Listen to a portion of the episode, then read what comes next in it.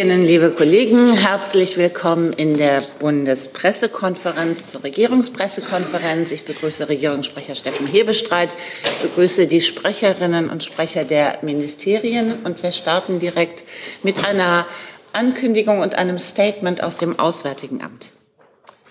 Ja, schönen guten Morgen. Ähm, ich ähm, darf Sie ähm, darauf hinweisen, dass die Außenministerin sich gerade zum Auftakt des Rats für Außenbeziehungen noch einmal zum Tod von Alexei Nawalny geäußert hat.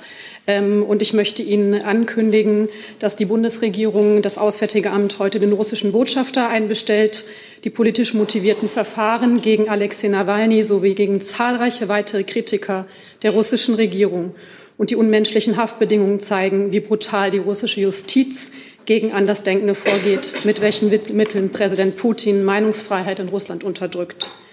Wir verurteilen dies auf allerschärfste und fordern ausdrücklich die Freilassung aller in Russland aus politischen Gründen Inhaftierten. Besonders seit Beginn des völkerrechtswidrigen russischen Angriffskriegs gegen die Ukraine wird das Vorgehen von Staatspräsident Putin gegen die eigene Zivilbevölkerung immer unerbitterlicher. So versucht er, seine eigene Bevölkerung mundtot zu machen. Es ist erschütternd, dass in Russland Menschen bei der Niederlegung von Blumen für den getöteten Alexei Nawalny verhaftet werden. Über 380 in 39 Städten allein am Wochenende. Unser Respekt gilt allen mutigen Menschen in Russland, die sich trotz schärfster Repressionen für Demokratie und Freiheit einsetzen. Und die Reiseankündigung? Das zweite, genau, der zweite ähm, Statement betrifft eine Reiseankündigung. Ähm, Außenministerin Baerbock wird ähm, zum ähm, G20-Außenministerinnen und Ministertreffen nach Rio de Janeiro reisen, was dort am 21. und 22. Februar stattfindet. Auf der Agenda des Treffens steht unter anderem der Austausch zu den aktuellen globalen Krisen, zu Multilateralismus und möglichen Reformansätzen für das internationale System. Es wird auch um Nachhaltigkeits- und Klimafragen gehen. Die Außenministerin wird am Rande des Treffens auch bilaterale Gespräche führen. Ähm, dort wird sicher die Lage im Nahen Osten, aber auch der russische Angriffskrieg gegen die Ukraine eine wichtige Rolle spielen. Direkt im Anschluss wird Außenministerin Baerbock nach New York reisen, wo sich am Freitag, den 23. Februar, also einen Tag vor dem Jahrestag, dem zweiten Jahrestag des Angriffs Russland auf die Ukraine, ähm, dort in der VN-Generalversammlung und der, im VN-Sicherheitsrat mit der Ukraine beschäftigen wird. Die Außenministerin wird in den Vereinten Nationen dazu sprechen und Veranstaltungen teilnehmen, die die Folgen des Angriffskriegs auf die Ukraine in den Fokus stellen. Vielen Dank. Gibt es Fragen zur Reise der Außenministerin nach Rio de Janeiro und nach New York? Bitte schön. Uli Haug, ARD Hauptstadtstudio. Ähm, Herr Lavrov wird ja möglicherweise auch teilnehmen. Ähm, Sie haben ja jetzt gerade auch erklärt, dass ähm, der russische Botschafter einbestellt worden ist. Ähm, Wird es denn direkte Gespräche, bilaterale Gespräche auch äh, mit Herrn Lavrov geben und wie wird man mit ihm umgehen?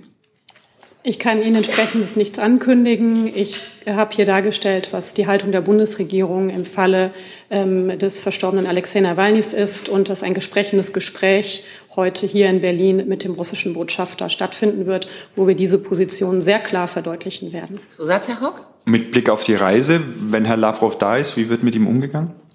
Ich möchte jetzt nicht über hypothetische Fragen spekulieren, äh, äh, also hypothetische Fragen sprechen. Ähm, ich kann Ihnen keine entsprechende äh, Zusammentreffen hier ankündigen. Weitere Fragen zur Reise? Ja. Fragen zur Reise explizit sehe ich jetzt nicht. Dann Fragen zum Statement der Außenministerin nach dem Tod von Alexei Nawalny. Herr Steiner. Ja, ähm, richtet sich, glaube ich, an Herrn Hebestreiter in dem Fall. Welche Konsequenzen zieht denn die Bundesregierung aus dem Tod von Herrn Nawalny?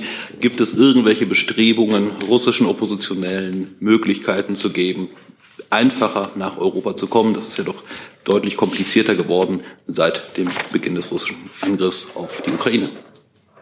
Zunächst einmal will ich von dieser Stelle auch noch mal im Namen des Bundeskanzlers, hat er am Freitag auch schon getan, die Bestürzung über den Tod von Alexander Nawalny zum Ausdruck bringen. Und wir fordern die russischen Behörden auf, die Umstände seines Todes vollständig und transparent aufzuklären und auch den Leichnam freizugeben, damit eine unabhängige Untersuchung auch, was die Todesursache ähm, anbetrifft, ähm, tätig werden kann. Der Tod des Oppositionspolitikers zeigt einmal mehr, wie brutal und menschenverachtend der Umgang Putins mit Andersdenkenden ist. Das ähm, russische Präsident jeden Respekt vor menschlichem Leben vermissen lässt. Das zeigt sich auch jeden Tag, was die russische Kriegsführung angeht in der Ukraine. Ähm, seine jahrelange, also Nawalnys jahrelange und menschenunwürdige Inhaftierung beruht auf scheinheiligen, politisch motivierten Urteilen. Nawalny hat sich in Russland für Demokratie, Freiheit und für den Rechtsstaat eingesetzt. Und wir fordern Russland auf, die inakzeptable Verfolgung politisch Andersdenkender sowie die systematische Unterdrückung der Menschenrechte und die unzulässige Einschränkung von Bürgerrechten einzustellen. Ein straffreies Gedenken an den Verstorbenen, die Kollegin hat das ja eben schon schon angeführt, sollte das Mindeste sein, was möglich ist. Auf die konkreten Konsequenzen, auf die Sie jetzt angespielt haben, Herr Steiner, kann ich Ihnen zum jetzigen Zeitpunkt noch nichts äh, mitteilen. Wir schauen uns die Situation genau an. Die Außenministerin hat in Brüssel jetzt zur Stunde auch äh, weitere Sanktionen ähm, Europas in Richtung Russland vorgeschlagen. Das machen wir traditionell. Das ist die Stärke der Europäischen Union im Verbund mit den anderen ähm, Staaten der Europäischen Union. Und das warten wir jetzt ab, wie die Gespräche in Brüssel sich, ja, was die ergeben. Trotzdem Nachfrage. Ähm, das eine ist natürlich, ob man weitere Sanktionen gegen Russland verhängt. Das andere ist, ob man Menschen, die in Russland sind, Möglichkeiten bieten kann, Zuflucht zu finden. Das war, ist unter dem aktuellen Visa-Regime etwas komplizierter, als es in der Vergangenheit war. Ist das für die Bundesregierung eine Option, die man wägt? Das kann ich jetzt nicht ganz einfach mit Ja oder Nein beantworten, weil es natürlich auch Sicherheitsüberlegungen gibt, äh, Sicherheitserwägungen gibt, die wir sehr genau vornehmen müssen, auf dass dann diejenigen, die zu uns kommen, auch diejenigen sind, die guten Willens zu uns kommen. Und das äh, müssen wir im Einzelfall immer wieder prüfen. Deshalb sind gewisse Hürden äh, auch bei so etwas, äh, wir haben das ja schon angeführt, errichtet worden, um eben da auf Nummer sicher zu gehen. Aber wir schauen uns immer wieder die Verfahren an. Im Augenblick ist es auch wahnsinnig schwer für Menschen aus Russland überhaupt rauszukommen. Herr Jessen? Ja, Frage geht an Frau Deschauer, wobei ein Teil schon durch die Erklärung des Regierungssprechers abgedeckt wurde. Ähm, die Leiche ist, äh, wie Herr Hebestreit sagte, ja noch nicht freigegeben. Auch die Witwe Nawalnys hat, glaube ich, noch keinen Zugang ähm, dazu. Steht die Bundesregierung in direkten Kontakt mit der Witwe oder anderen Angehörigen, um sie bei ihren Bestrebungen zu unterstützen? Die Kontakte waren ja während der Behandlung in der Charité, glaube ich, hergestellt worden. Da kann ich vielleicht ja. vor die Klammer ziehen unter anderem der Bundeskanzler hat sich am Samstag am Rande der Münchner Sicherheitskonferenz mit ähm, der Witwe von Alexei Nawalny zu einem direkten Vier-Augen-Gespräch getroffen. Ich kann ergänzend Ähnliches berichten. Äh, die Außenministerin hat, äh, es gab eine Begegnung der Außenministerin äh, mit der Witwe von Alexei Nawalny. Ähm, darüber hinaus würde ich jetzt hier keine weiteren Ausführungen machen. Wir beide haben hier klargestellt, dass die ähm, Herausgabe des Leichnams an die Familie von dieser Bundesregierung, wie so von vielen anderen gefordert wird. Nachfrage, welche Erkenntnisse hat äh, die Bundesregierung ähm, über die Todesursache Nawalnys oder die Umstände, die zum Tod führten? Ich habe zunächst noch eine Ergänzung zu machen ähm, zu meiner Beantwortung Ihrer ersten Frage. Die Witwe von Alexei Nawalny ist ja Alexei Nawalny ist heute auch in Brüssel und wird sich mit den EU-Außenministerinnen und Außenministern austauschen. Ähm, die russische Regierung ist gefordert, entsprechender, wie wir das hier auch schon betont haben, für entsprechende Aufklärung zu sorgen in der Angelegenheit. Und das möchten wir hier gerne noch mal betonen. Weitere Fragen direkt dazu? Dann bleiben wir beim Russland-Komplex. Herr Taufik näher. Herr Hebestreit, der russische Premierminister Dmitri Medvedev hat jetzt zum wiederholten Mal mit einem atomaren Angriff auf Europa, speziell auch auf Deutschland, gedroht. Wie ernst nimmt die Bundesregierung diese Bedrohung? Wie Sie schon gesagt haben, ähm, ist das ja nicht die erste Drohung und äh, wir wissen auch, äh, wie aktiv Herr Medvedev äh, Twitter oder die Nachfolge von Twitter benutzt. Ähm, wir nehmen das zur Kenntnis. Du sag mal, Kira, ganz unter uns, du bist die Jüngste hier? Ja. Warum arbeitest du hier eigentlich? Na, weil wir das beste Journalismusformat in Deutschland sind und weil hier keine Werbung läuft. Und woher kommt die Kohle für dein Gehalt? Per Banküberweisung oder PayPal von den Leuten, die uns zuschauen oder zu hören. Wie das geht? Seht ihr in der Podcast-Beschreibung. Zusatz, Herr Toffiken hier? Ja. Herr Haupt dazu? Bitte. Nicht direkt zu dieser Frage, aber auch zum Russland-Komplex okay. im Großen und Ganzen. Zu Beginn des russischen Angriffskrieges haben Sie uns Hebestreit regelmäßig auch nochmal informiert, inwieweit äh, es Gesprächskanäle auch zu Herrn Putin gibt, inwieweit der Kanzler mit ihm auch gesprochen hat. Ähm, der Vollständigkeit halber, gibt es überhaupt noch irgendwelchen direkten Kontakt oder läuft das alles letztlich über den russischen Botschafter? Ähm, also konkret gefragt, gibt es äh, Gesprächskanäle zwischen dem Bundeskanzler und Wladimir Putin? Also ich versuche die Frage jetzt mal so, so zuzuspitzen, ob der Bundeskanzler mit Wladimir Putin telefoniert. telefoniert hat. Da kann ich Ihnen sagen, nein, das letzte Gespräch dürfte aus früheren äh, Anfang Dezember 2022 herrühren. Seither hat der Kanzler immer wieder in Interviews gefragt, äh, wenn er gefragt worden ist, gesagt, er werde das auch in Zukunft erwägen. Aber solche Gespräche müssen dann, also müssen sinnvoll sein. Und ähm, zum jetzigen Zeitpunkt gibt es keine Planung für ein Gespräch. Und es hat seit dem, seit Anfang Dezember 2022 auch kein direktes Gespräch ähm, mit äh, dem russischen Präsidenten und dem deutschen Bundeskanzler gegeben. Bitte, ja. Ich habe noch eine Ergänzung zu einer Ihrer vorherigen Fragen. Die Kollegen waren aufmerksam und haben mich gerade noch etwas ausgestattet. Ähm, es geht um die Frage nach Möglichkeiten ähm, von russischen Staatsangehörigen ähm, gegebenenfalls ähm, nach Deutschland oder Europa zu kommen, in den EU-Bereich zu kommen. Da kann ich Ihnen mitteilen, die Bundesregierung hat sich darauf verständigt, besonders gefährdeten russischen Staatsangehörigen zügig eine Aufnahme nach Deutschland in Einzelfällen nach Paragraph 22 Satz 2 Aufenthaltsgesetz zu ermöglichen.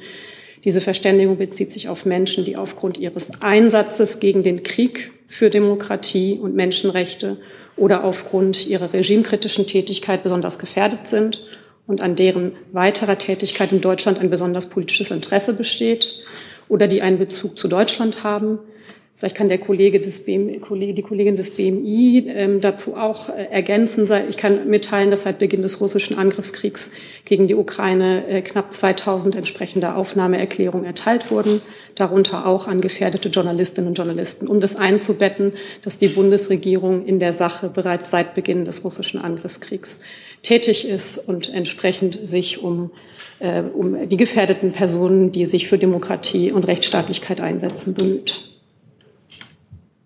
Ich habe dazu nichts zu ergänzen aus Sicht des BMI. Dann Herr Steiner nochmal.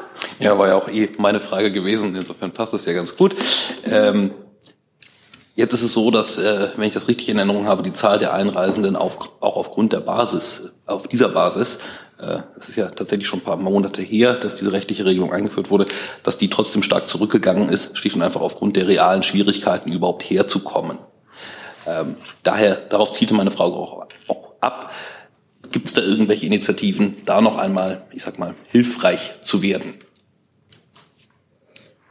Also ich kann nur noch mal ergänzen, dass es ein großes Anliegen ist äh, der Bundesregierung, entsprechenden gefährdeten Personen, die sich ja stark ähm, gegen ein Regime ähm, zu Wort melden und damit Leib und Leben äh, teilweise riskieren, aber in vielen Fällen ihre Freiheit. Insofern werden wir uns sicher das auch als Bundesregierung als Gesamtheit näher anschauen ähm, und ähm, sind weiter sehr bemüht, diesem Personenkreis ähm, eine Aufnahme zu ermöglichen. Eigentlich habe ich mich jetzt gerade aus einem anderen Punkt nochmal gemeldet, weil Herr Hebestreit hatte eben für den Bundeskanzler klargestellt, dass der mit Wladimir Putin nicht mehr gesprochen habe. Die Frage ging aber vom Kollegen eben etwas allgemeiner in die Frage, gibt es noch direkte Gesprächskanäle jenseits des Botschafters? Können Sie uns darauf irgendetwas mitteilen? Die gibt es. Welche? Können Sie uns dazu auch was mitteilen? Nein. Herr Kollege, bitte, ich kann nicht genau sehen. Bitte schön welches Mikrofon für Sie gut ist. Da, wunderbar. Richter von der SZ, ich habe eine Frage an Herrn Kollatz. Der Verteidigungsminister ähm, hat erkennen lassen, dass man wahrscheinlich mehr als zwei Prozent für Verteidigung ausgeben äh, werden muss. Und ich wollte fragen, was sich ähm, konkret aus dieser ähm, Diagnose oder Forderung ableiten lässt. Heißt es, dass man schon 2025 im Haushalt mehr Geld zur Verfügung stellen sollte. Äh, hat er eine konkrete Vorstellung, auch was mit dem Geld konkret passieren soll? Also mehr Ausrüstung, mehr Geld für Soldaten, attraktivere äh, Arbeitsbedingungen für Soldaten und ähnliches. Wenn Sie das ein bisschen spezifizieren könnten. Vielen Dank. Ich glaube, wir sind ja jetzt erstmal ähm, gut davor, die zwei Prozent auch nachhaltig und mittelfristig bis in die 30er Jahre hinein auf den Weg zu bringen. Und Abschätzungen, was dann in einer mittleren Zukunft ähm, nach Aufbrauchen des Sondervermögens in Ausrüstung gesteckt werden muss, wird sicherlich auch von den gesamten politischen Entwicklungen mit Blick auch auf Osteuropa und den Krieg dort und das weitere Verhalten ähm, eines aggressiven Russlands dann zu bewerten sein. Aber ähm, die Worte des Ministers deuten in diese Richtung und ähm, konkretere Dinge kann ich dazu jetzt aber auch nicht sagen. Danke.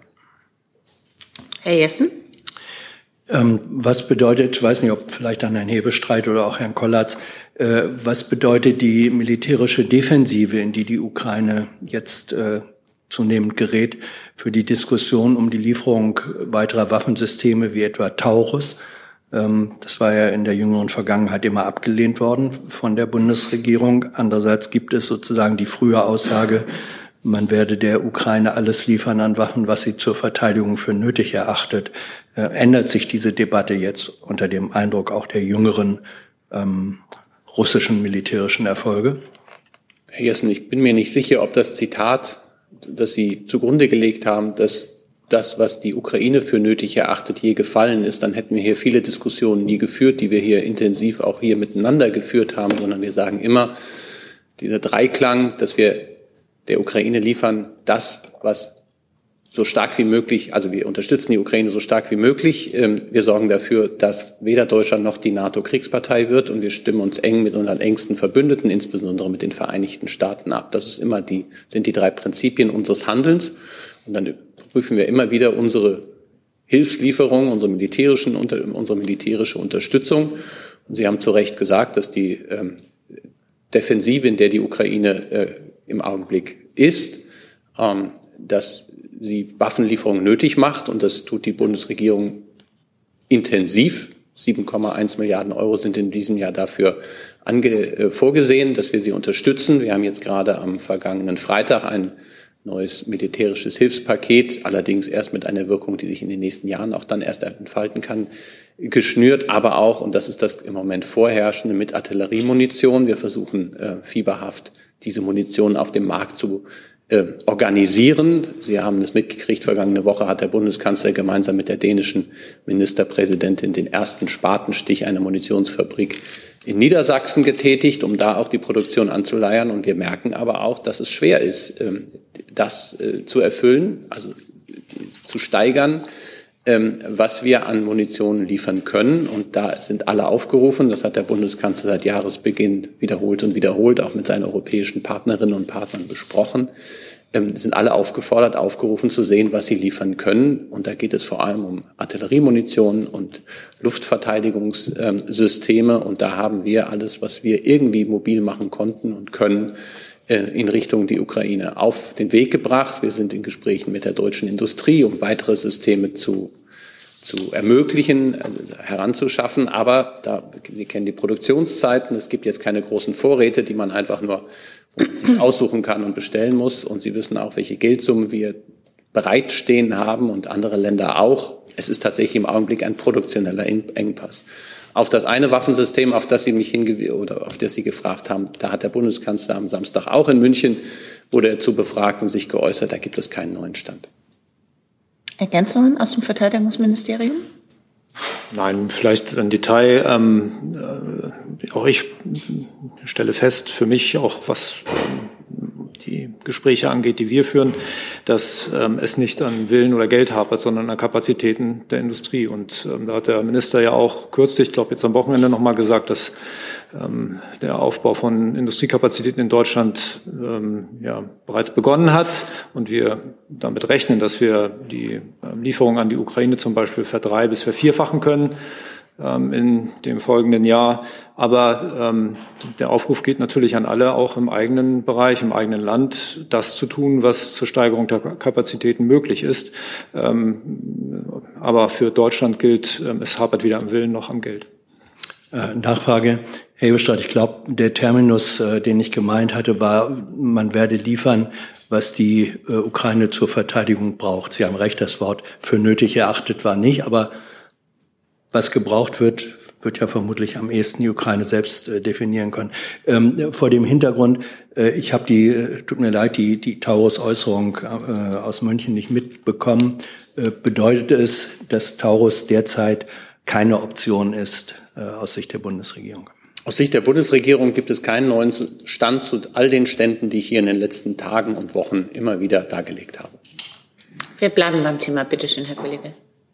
Ich hätte eine Frage an Herrn Hebestreit zur Sicherheitskonferenz auch nochmal. Ähm, nach den Gesprächen, die Herr Scholz mit US-Vertretern geführt hat, ist er optimistischer, dass die Militärhilfe für die Ukraine jetzt auch dann durchs, durch den Kongress, also namentlich durch das Repräsentantenhaus kommen kann? Oder ist das nach den Gesprächen, die geführt wurden, eher nicht so? Da ich bei all diesen Gesprächen dabei war, er hat ähm, nochmal sehr dafür geworben und auf die Bedeutung der amerikanischen Unterstützung für die Ukraine hingewiesen, aber es gab daraus keinen Dialog, dass äh, die Repräsentanten, die vor Ort waren oder die Senatorinnen und Senatoren, die vor Ort waren, sich dahingehend eingelassen haben. Insofern beobachten wir die Lage in den USA weiterhin. Herr Haug? Es gab jetzt am Wochenende auch die Meldung von Frau Fredriksen, dass Dänemark äh, seine kompletten Vorräte an Artilleriemunition an die Ukraine abgeben würde. Ähm, an das BMVG und auch an Sie, Herr Hebestreit, gibt es in äh, Reihen der Bundeswehr überhaupt keine Möglichkeiten mehr, die Ukraine zu unterstützen? Oder wäre da eben auch Ähnliches denkbar? Die Dänen äh, sind jetzt da vorangegangen, dass eben auch nochmal aus Bundeswehrbeständen quasi etwas abgegeben werden kann. Oder können wir nur auf Industriebestände quasi abzielen? Da antworte ich gerne ähm, erneut mit dem Hinweis darauf, dass so etwas tagesaktuell immer im Abgleich mit den sich äh, bietenden Lieferkapazitäten aus der Industrie und den Verpflichtungen, die wir international eingegangen sind, dann ähm, beantworten lässt. Ähm, für hier und jetzt ähm, sehe ich nicht aus äh, den Entscheidungen Dänemarks heraus für Deutschland eine neue Lage. Wir tun, was möglich ist um einerseits die Ukraine ähm, in ihrer Verteidigung ähm, möglichst aufrechtzuerhalten und zum anderen auch zumindest einen ähm, basalen Satz an Munition für unsere NATO-Verpflichtungen aufrechtzuerhalten im eigenen Bestand. Herr Steiner? Entschuldigung, falsches Mikro. Ja, jetzt haben wir es. Herr Goddard, Sie haben es ebenso, ich sag mal, etwas unscharf beschrieben. Die Probleme liegen momentan nicht bei der Bundeswehr oder beim Geld, ähm, was die Beschaffung von Munition angeht. Können Sie ein bisschen konkreter werden, wo konkret eigentlich gerade die Probleme liegen? Also eine Produktion als solches hochzufahren, das scheint jetzt ja eigentlich auch kein Hexenwerk zu sein. Trotzdem, also es wird seit zwei Jahren daran gearbeitet oder zu uns zumindest immer wieder versprochen, dass es stattfinden würde. Also ähm, wir haben ja auch regelmäßig Hintergründe zu dem Thema angeboten. Es ist nicht banal. Ähm, Sie brauchen Produktionsstätten, Sie brauchen einfach Produktionsreihen. Die müssen betrieben werden von Menschen, die sich mit der Sache auskennen und die müssen Material zur Verfügung haben, das dafür benötigt wird.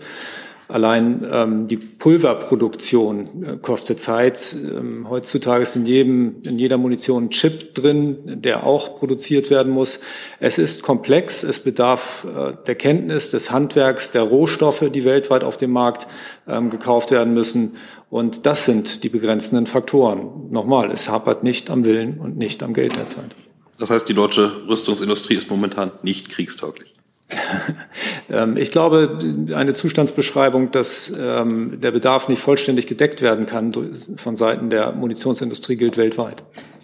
Vielleicht kann ich dann aber doch noch ergänzen, ähm, auch im Sinne der deutschen Rüstungsindustrie. Ich habe es ja vorhin schon erwähnt, vergangenen Montag ist ein Spatenstich gemacht worden und nur, dass man die Dimensionen hat, um dann die Produktion zwischen Spatenstich und Produktionsanlaufen sind es 15, 16 Monate und das ist schon sehr schnell insbesondere weil das Land Niedersachsen bei den Genehmigungsverfahren massiv auf die Tube gedrückt hat. Also man merkt äh, von wegen Hexenwerk, äh, die, der Satz, die Produktion hochfahren, ist schneller gesprochen, als dass man dann die Produktion hochgefahren hat.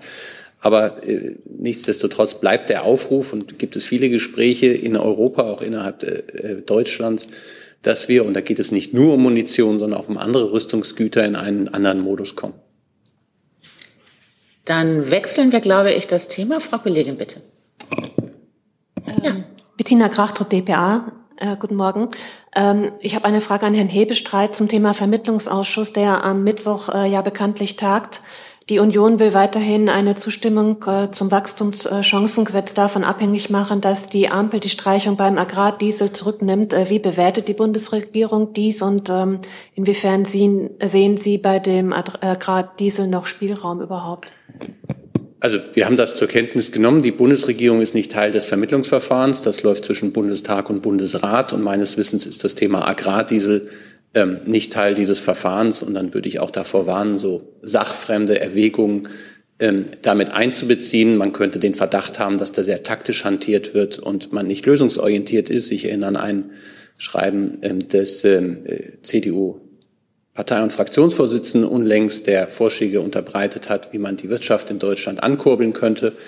Das schnellste und sinnvollste Verfahren wäre sehr schnell das Wachstumschancengesetz, was im Augenblick äh, von den Ländern blockiert wird, äh, gangbar zu machen. Und ähm, da sollten doch alle Kräfte daran interessiert sein, das auch hinzukriegen, wenn sie sich wirklich um die wirtschaftliche Lage in Deutschland sorgen.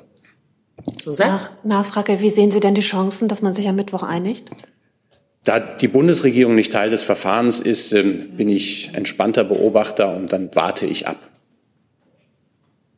Herr Decker mit einem neuen Thema. Ja. Wenn Sie sich das ja, Mikro. Ja. Mir geht es um die Bezahlkarte und die Frage, ob dazu ein Bundesgesetz erforderlich ist oder nicht. Herr Hebestreit, können Sie dazu etwas sagen und die äh, beteiligten Ministerien? Ich glaube, ich kann das relativ für alle sagen, dass ähm, es am 6. November eine Einigung zwischen dem Bundeskanzler und den Regierungschefinnen und Regierungschefs der Länder gegeben hat, eine Arbeitsgruppe einzusetzen, um möglichst schnell eine Geldkarte ähm, zu ermöglichen. Und aus dem Länderkreis kam der dringende Wunsch, sie rechtssicher zu gestalten und dazu eine schmale Gesetzesänderung, Klarstellung auf den Weg zu bringen. Und genau das hat die Bundesregierung, im, namentlich das Bundesministerium für Arbeit und Soziales, im, äh, in eine Formulierungshilfe vor, in Auftrag gegeben und vorgelegt.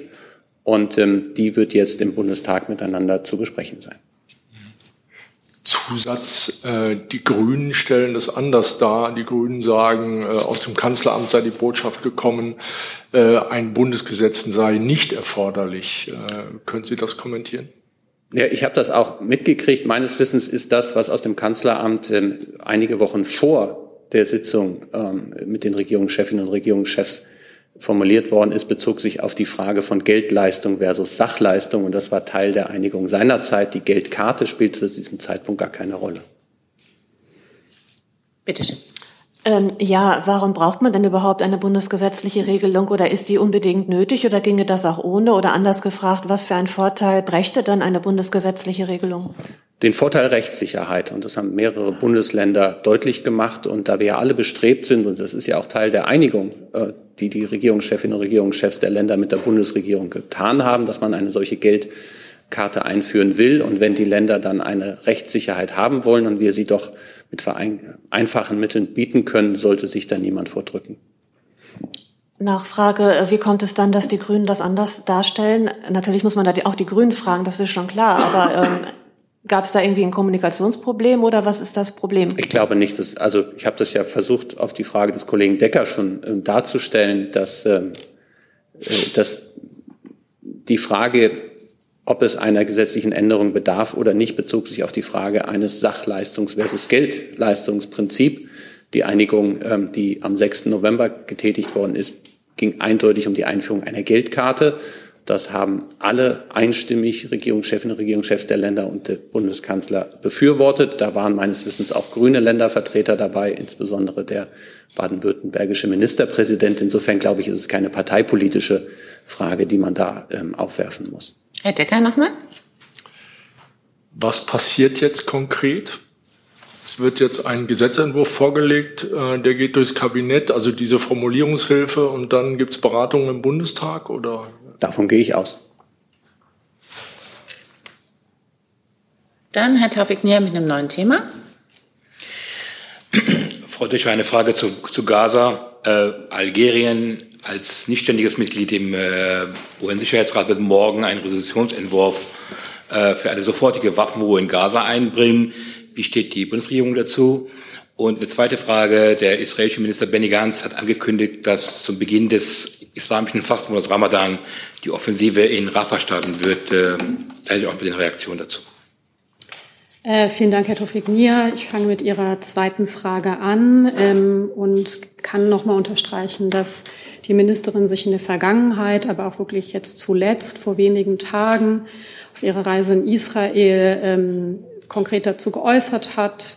Ähm, sie hat gesagt, dass Rafah bereits jetzt, wir gehen da ja von ungefähr 1,3 Millionen Menschen aus, äh, sehr überfüllt ist, dass diese Menschen sich ähm, nicht einfach in Luft auflösen können. Die Menschen brauchen sichere Orte, sie brauchen sichere Korridore, um nicht noch weiter ins Kreuzfeuer zu geraten.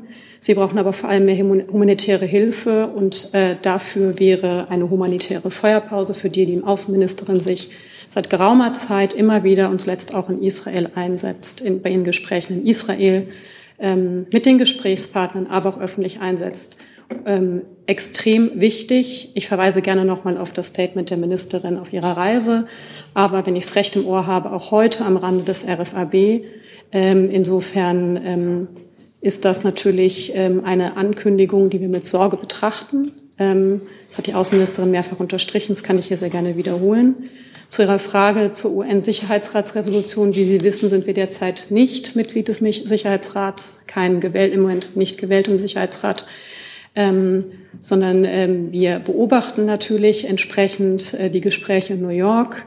Ähm, und ähm, ehrlich gesagt ist es auch im Prinzip die Antwort, die ich bereits mit ihrer meiner ersten, die Antwort, die ich bereits meiner ersten ähm, auf ihre erste Antwort gegeben habe. Das Ziel das Leid für die Menschen in Gaza zu lindern, ist ein ganz zentrales Anliegen der Außenministerin. Und deswegen setzt sie sich für humanitäre Feuerpausen oder eine humanitäre Feuerpause ein, die entsprechend die Menschen besser versorgt lassen wissen und äh, natürlich auch, das ist die andere Seite, in dem Leid, was die Menschen dort vor Ort erleben, ähm, die Geiselbefreiung ähm, in, ähm, ermöglichen würde.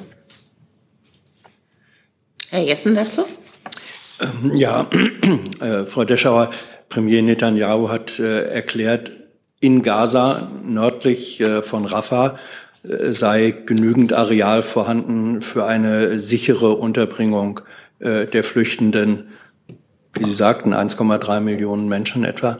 Äh, teilt die Bundesregierung diese Einschätzung? Ist in Gaza genügend Raum vorhanden für eine sichere Unterbringung? Die Bundesregierung äh, drückt die Erwartungshaltung aus, äh, dass die israelische Regierung entsprechend eine sichere Versorgung äh, der Menschen in Gaza ermöglicht. Das hat die Außenministerin jetzt auch letzte Woche zuletzt in ihren Gesprächen dort unterstrichen und auch in öffentlichen Äußerungen. Ähm, eine Bewertung ähm, kann ich schlicht, weil wir nicht vor Ort sind, in der abschließenden Form nicht vornehmen. Insofern ist unser drängendes Anliegen mehrfach von dieser Bank, aber auch von den verschiedenen Mitgliedern der Bundesregierung betont, steht für sich und das wiederholen wir hier sehr gerne. Ja, ähm, ich möchte die Frage aber dennoch wiederholen und wundere mich, dass Sie sie nicht beantworten können, weil in der jüngeren Vergangenheit auch die Außenministerin gesagt hat, ja, wo sollen diese Menschen denn hin? Für mich wäre die Konsequenz aus der Feststellung, wo sollen sie denn hin, äh, die, dass eben nicht genügend äh, Raum für eine sichere Unterbringung in Gaza zur Verfügung steht. Warum können Sie das dann nicht einfach sagen? Also Sie haben jetzt äh, die Fragerichtung in Ihrer Fragestellung äh, auch noch mehrfach geändert. Erst sprachen Sie von Nordgaza, dann von Gesamtgaza. Die Außenministerin hat sich mehrfach dazu geäußert, äh, dass äh, die israelische Regierung ähm, in der Verantwortung sieht, für eine entsprechende Versorgung der Menschen zu sorgen. Ähm, und ähm, das, das, das, steht, äh, in der, das steht in der Form für sich. Insofern äh, geht es nicht darum, dass ich eine unabhängige Bewertung von hier vornehme, sondern um eine klare Haltung der Bundesregierung, was unsere Erwartungshaltung ist. Und da ist die israelische Regierung dazu aufgefordert, einen entsprechenden Plan oder eine entsprechende Planung vorzulegen. Da sehe ich keinerlei Inkonsistenz. Im Gegenteil, das ist das Kernanliegen dieser Bundesregierung, wenn sie äh, über Gaza spricht. Ich kann das auch noch mal ergänzen. Wir sind wirklich in tiefer Sorge, was die Ankündigung von Bodenoffensive in Rafah angeht. Es war die massive Aufforderung an die Palästinenserinnen und Palästinenser im Gaza, sich in den Süden zu retten vor den Angriffen, Militäraktionen, die man im Norden vornimmt. Jetzt ist da mehr als 1,1 1,3 Millionen Menschen sind dort vor Ort und es ist schwierig, die humanitäre Situation dort korrekt beurteilen zu können, aber dass sie katastrophal ist, glaube ich, ähm, sehen alle so. Wenn es jetzt dort zu einer Offensive kommen sollte, dann muss man sich fragen, wie kommen die Zivilisten die, äh, von dort sicher in Gebiete, wo sie ebenfalls wieder humanitär versorgt werden können. Und diese Frage muss Israel beantworten. Und äh, das hat die Außenministerin, das hat der Bundeskanzler und alle Beteiligten in der Bundesregierung mit ihren Gesprächspartnerinnen und Gesprächspartnern in Israel immer wieder hervorgehoben. Ich kann es soweit sagen, der Bundeskanzler hat am Samstag auch in, äh, in München mit dem israelischen Präsidenten gesprochen, der einen Tag zuvor hier auch beim Bundespräsidenten äh, zu Gast gewesen ist und auch diese Sorge nochmal deutlich hinterlegt.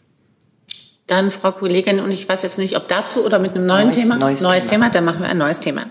Ich würde noch einmal, Juli Kurz von der ARD, ich würde noch einmal zurückkehren zu der Bezahlkarte. Im Zuge dessen gab es ja relativ viel Diskussion und auch Kritik von der FDP, was die Ampel angeht.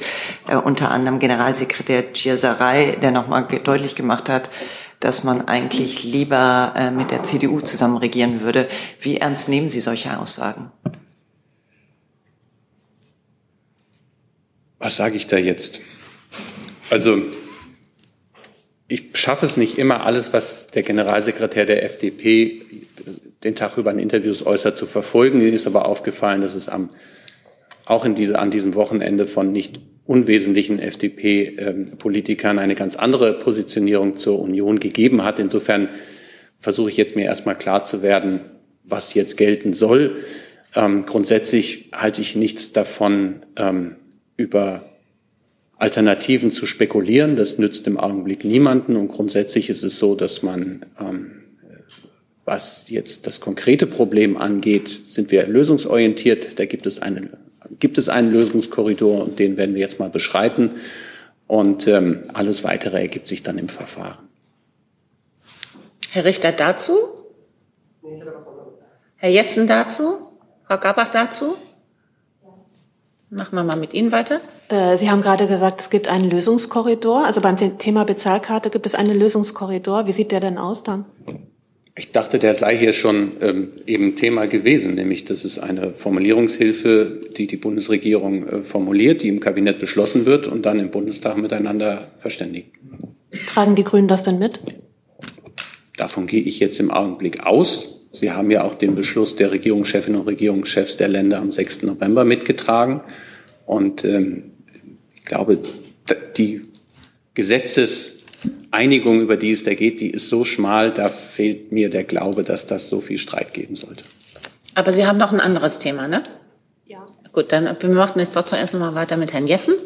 Ja, ähm, Herr Hebestreit, äh, die Präferenz äh, hat für eine andere Koalition hat der FDP-Generalsekretär ja auch damit begründet, dass man mit der CDU dann jedenfalls nicht äh, immer wieder in jeder Sitzung die Grundzüge der sozialen Marktwirtschaft äh, neu erklären müsse. Entspricht das Ihrer Wahrnehmung, ähm, dass das äh, in Koalitionsgesprächen der Fall ist?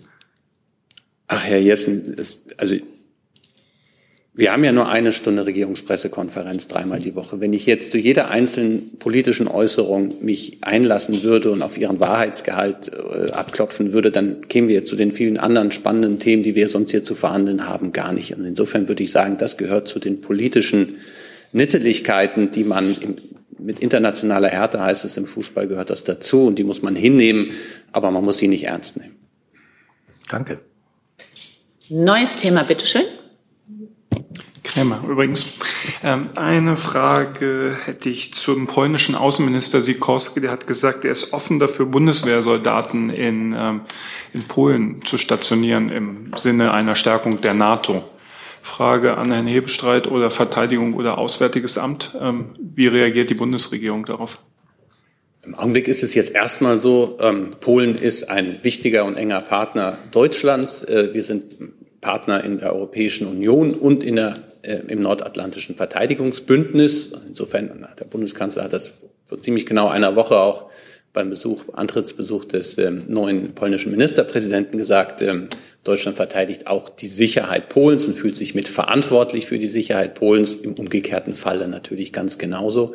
Aber jetzt über konkretere Planungen oder Überlegungen kann ich Ihnen zum jetzigen Zeitpunkt nichts berichten. Sie wissen, dass die Bundeswehr nach Litauen eine Brigade stellen wird in absehbarer Zeit. Ähm, genaueres kann Herr Kollert sagen, ähm, wenn Sie das interessiert. Aber es gibt jetzt keine konkreteren Pläne. Aber klar ist, dass wir uns innerhalb der NATO ständig die Sicherheitssituation überprüfen und reagieren.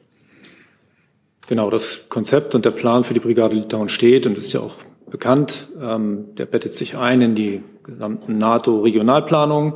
Und so muss man das auch insgesamt ähm, an der Ostflanke der NATO sehen, dass ähm, ja nicht jeder Staat in jedem anderen Staat irgendwo Kräfte stationiert haben muss, um ähm, dem NATO-Solidaritätsgedanken und Beistattsgedanken Rechnung zu tragen. Und ähm, eingebettet sein muss jede Stationierungsplanung in die Gesamtplanungen der NATO und das tut sie. Dann sind wir wieder bei Ihnen, Frau Kollegin. Ähm, ja, eine äh, Frage an den Sprecher des Verteidigungsministeriums. Es gab am äh, Wochenende einen Medienbericht, äh, wonach äh, der Generalbundesanwalt äh, prüft. Es geht um äh, Mitarbeiter des Bergamtes Stralsund, die Staatsgeheimnisse der Bundeswehr preisgegeben haben sollen. können Sie bestätigen, dass der Generalbundesanwalt Sie über eine solche Prüfung informiert hat? Und wie stellt sich der Sachverhalt aus Ihrer Sicht dar? Ich habe die Nachricht auch am Sonntagmorgen beim Frühstück gesehen und war froh, dass ähm, der Zustand meines Brotaufstrichs nicht dem dieser Nachricht entspricht. Das ist ein Fakt, den wir hier auch schon lange besprochen haben, ähm, der ähm, ausdiskutiert ist und ähm, auch meinerseits keiner weiteren Fakten bedarf. Wenn es da ähm, Fragen an den Generalbundesanwalt gibt, stellen Sie die. Das Bergamt Stralsund wird sicherlich auch auskunftsfähig sein, ähm, aber da gibt es ja keine Belange, die irgendwie in Richtung Bundeswehr zeigen. Wir haben unsere Daten damals im Zuge des Prüfverfahrens an das zuständige Amt gegeben und ähm, da gibt es keine offenen Fragen, soweit ich weiß. Ähm, Nachfrage. Sie haben gesagt, das Thema ist ausdiskutiert. Mit welchem Ergebnis? Also ist da verstoßen worden gegen irgendwas? Seitens der Bundeswehr gibt es ähm, keinerlei Belange, die nachgearbeitet werden müssten. Entschuldigung, ja, eine Frage, eine Nachfrage. ja, sorry, und äh, seitens äh, des, des äh, betroffenen Amtes, also der, des, ähm, des äh, in Stralsund? Das habe ich nicht zu kommentieren. Herr Richter, dann mit einem neuen Thema? Ja. Ja? Genau.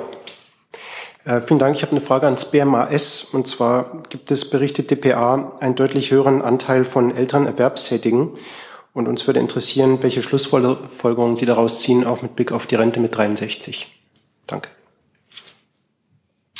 Ähm, ja, vielen Dank. Ich habe den Bericht oder die, die Meldung auch gesehen.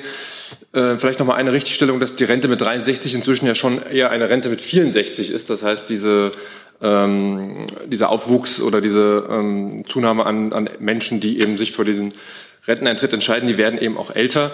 Ansonsten ist das für uns natürlich äh, eine, äh, ein Trend oder eine Entwicklung, die, ähm, das hat ja auch Herr Heil öfter äh, gesagt, ähm, die gut und richtig ist, wenn man sich anguckt, dass Leute sich dafür entscheiden, ähm, eben ihren Renteneintritt oder ihre Arbeitstätigkeit ähm, nach hinten zu verschieben oder eben weiterzuarbeiten, wenn sie das können.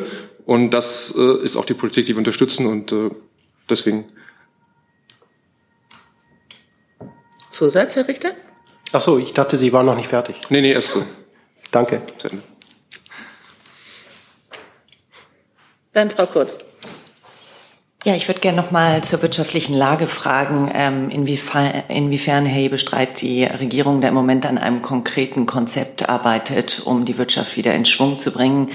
Äh, das hatte ja äh, Herr Lindner kürzlich geäußert, dass man da an einem Konzept arbeite. Wie weit ist man da? Was können wir da erwarten? Ich fühle mich so ein bisschen in der Subraumspalte gefangen, weil ich dachte, auch das hatten wir hier schon, dass das konkrete Konzept, was jetzt ähm, im Prinzip tagtäglich beschlossen werden könnte. Das Wachstumschancengesetz ist, das eine Entlastung für die Wirtschaft von bis zu acht Milliarden, knapp acht Milliarden Euro vorsieht, das im Augenblick im Vermittlungsverfahren hängt. Und ähm, wenn alle so besorgt sind, wie sie das äußern, dann sind sie sicherlich auch an einer konstruktiven Lösung dieser Situation beteiligt. Nebenbei oder, oder on top of that ähm, muss man sagen, dass die Bundesregierung ja schon, was das Thema Planung und Beschleunigungs ähm, oder dem Pakt für Planung und Beschleunigung, äh, Planung und Genehmigung, Entschuldigung, Beschleunigung angeht, ähm, massive Vorleistung getreten ist. Es gibt ein erstes großes Paket, das wir im Herbst miteinander verabschiedet haben. Es gibt weitere Regelungen, die im Augenblick diskutiert werden. Und ähm, der Justizminister ist dabei, nochmal beim Thema Bürokratieabbau auch noch eine ganze Reihe von, von Vorhaben auf den Weg zu bringen, auf dass wir das, was ja auch unter anderem die Verbände, die sich jetzt ähm, übers Wochenende gemeldet haben, anmahnen, nämlich dass wir beim Thema Bürokratieabbau vorankommen, dass wir da auch wirklich äh, Dinge leisten. Ich hatte Herrn Lindner nicht so verstanden, dass es ums Wachstumschancengesetz geht. Also darüber hinaus ist zurzeit nichts geplant, äh, um die Wirtschaft in Schwung zu bringen wieder. Ich äh, weiß jetzt nicht, auf welche äußere, konkrete Äußerung von, äh, des Finanzministers Sie sich beziehen. Insofern fällt es mir jetzt schwer, darauf anderes zu antworten, als ich geantwortet habe. Hi, Tyler hier, Producer von Jung und Naiv. Ohne euch gibt's uns nicht. Jeder Euro zählt und ab 20 landet ihr als Produzenten im Abspann auf YouTube. Weiter geht's. Herr Steiner, nochmal mit einem neuen Thema? Ja, nochmal mit einem neuen Thema, weil es auch am Wochenende Thema war.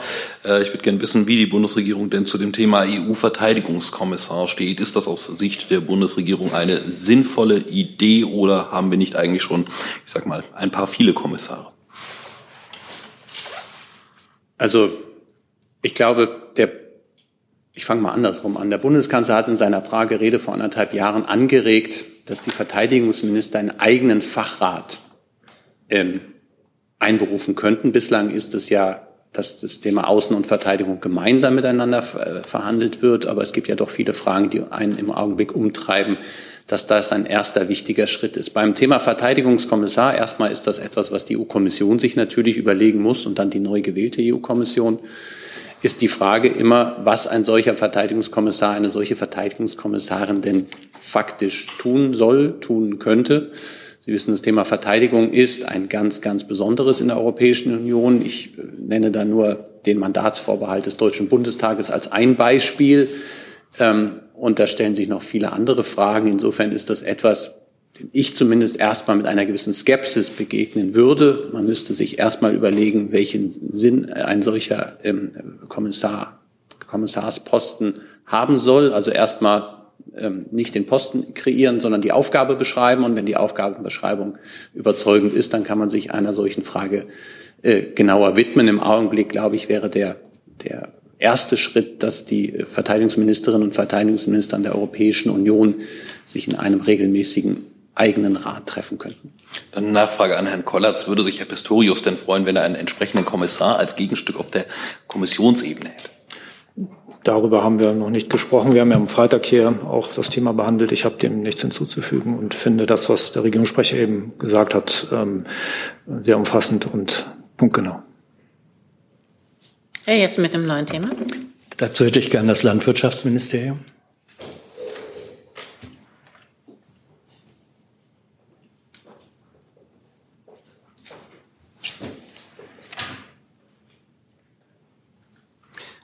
Das knüpft noch einmal an die äh, Diskussionssituation in der Ukraine an. Ähm, es sind vor allem polnische Landwirte, aber auch äh, Landwirte aus anderen äh, EU-Staaten, die zunehmend protestieren gegen die zollfreie Einfuhr ukrainischen Getreides äh, und anderer landwirtschaftlicher äh, Produkte. Ähm, wie bewertet die Bundesregierung diese Situation? Ist das richtig? Ist es notwendig, äh, diese zollfreie Einfuhr noch weiter äh, zu ermöglichen. Ich glaube, eigentlich sollte sie dieses Jahr auslaufen. Jetzt äh, ist es für ein Jahr verlängert worden. Befürchten, halten Sie das für richtig oder befürchten Sie wachsende Proteste auch deutscher Landwirte? Wir haben diese äh, Meldung und die Situation wahrgenommen. Ich kann Ihnen das jetzt gerade nicht bewerten, aber es gerne nachreichen. Danke. Ich habe keine weiteren Wortmeldungen auf meiner Liste und sage deswegen Dankeschön für diesen Montag.